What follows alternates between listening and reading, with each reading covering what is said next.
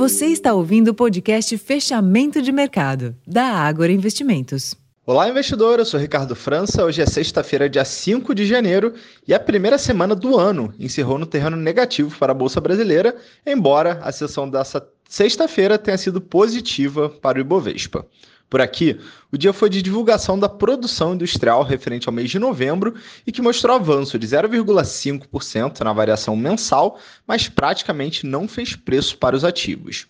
O comportamento do índice, que terminou o dia com alta de 0,6% aos 132.023 pontos, com giro financeiro de 19 bilhões, foi direcionado principalmente pelo comportamento externo.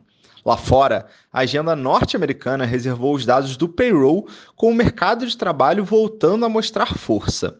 Em dezembro, foram geradas 216 mil novos postos de trabalho, resultado que ficou acima das expectativas do consenso, que era de 175 mil. Além disso, a taxa de desemprego nos Estados Unidos permaneceu em 3,7%, enquanto era esperado o avanço para 3,8%. Por fim, o salário médio por hora avançou mais do que o esperado. Os dados de hoje se somaram à pesquisa ADP e à ata referente à última reunião de política monetária por lá, que foram conhecidos ao longo da semana e já colocavam dúvidas quanto à possibilidade de início de corte de juros no mês de março deste ano, como muitos agentes estimam.